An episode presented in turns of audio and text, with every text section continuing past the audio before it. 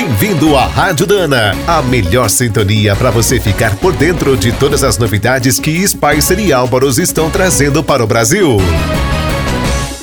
Em 2023, os motores a diesel vão completar um século de presença nos caminhões. A Mercedes-Benz e a MAN foram as pioneiras. Mesmo dominando o mercado de veículos pesados há muito tempo, essa tecnologia sempre foi considerada limitada e até polêmica. O avanço da potência é um dos pontos fracos. Foi preciso esperar quase 100 anos para os motores evoluírem de 45 para 770 cavalos.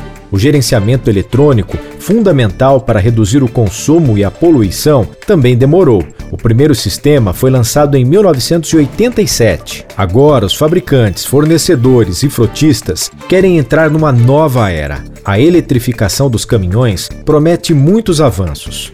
Uma grande vantagem será unir a economia com a ecologia. Muitas empresas estão investindo para produzir sua própria energia limpa. Os motores elétricos também estão cada vez mais potentes e leves. A Dana, por exemplo, lançou um novo modelo com 730 cavalos. Comparado com o similar a diesel, esse motor tem um terço do peso e metade do comprimento. É possível montar até dois num caminhão, e a eletrônica se tornou uma grande aliada. Os módulos de controle usam a mesma tecnologia de ponta dos aviões e carros de corrida.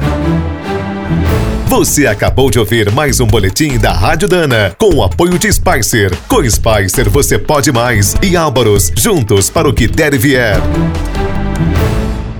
Na hora de escolher as melhores peças para linha leve ou pesada, não fique na dúvida. É Dana? Então manda!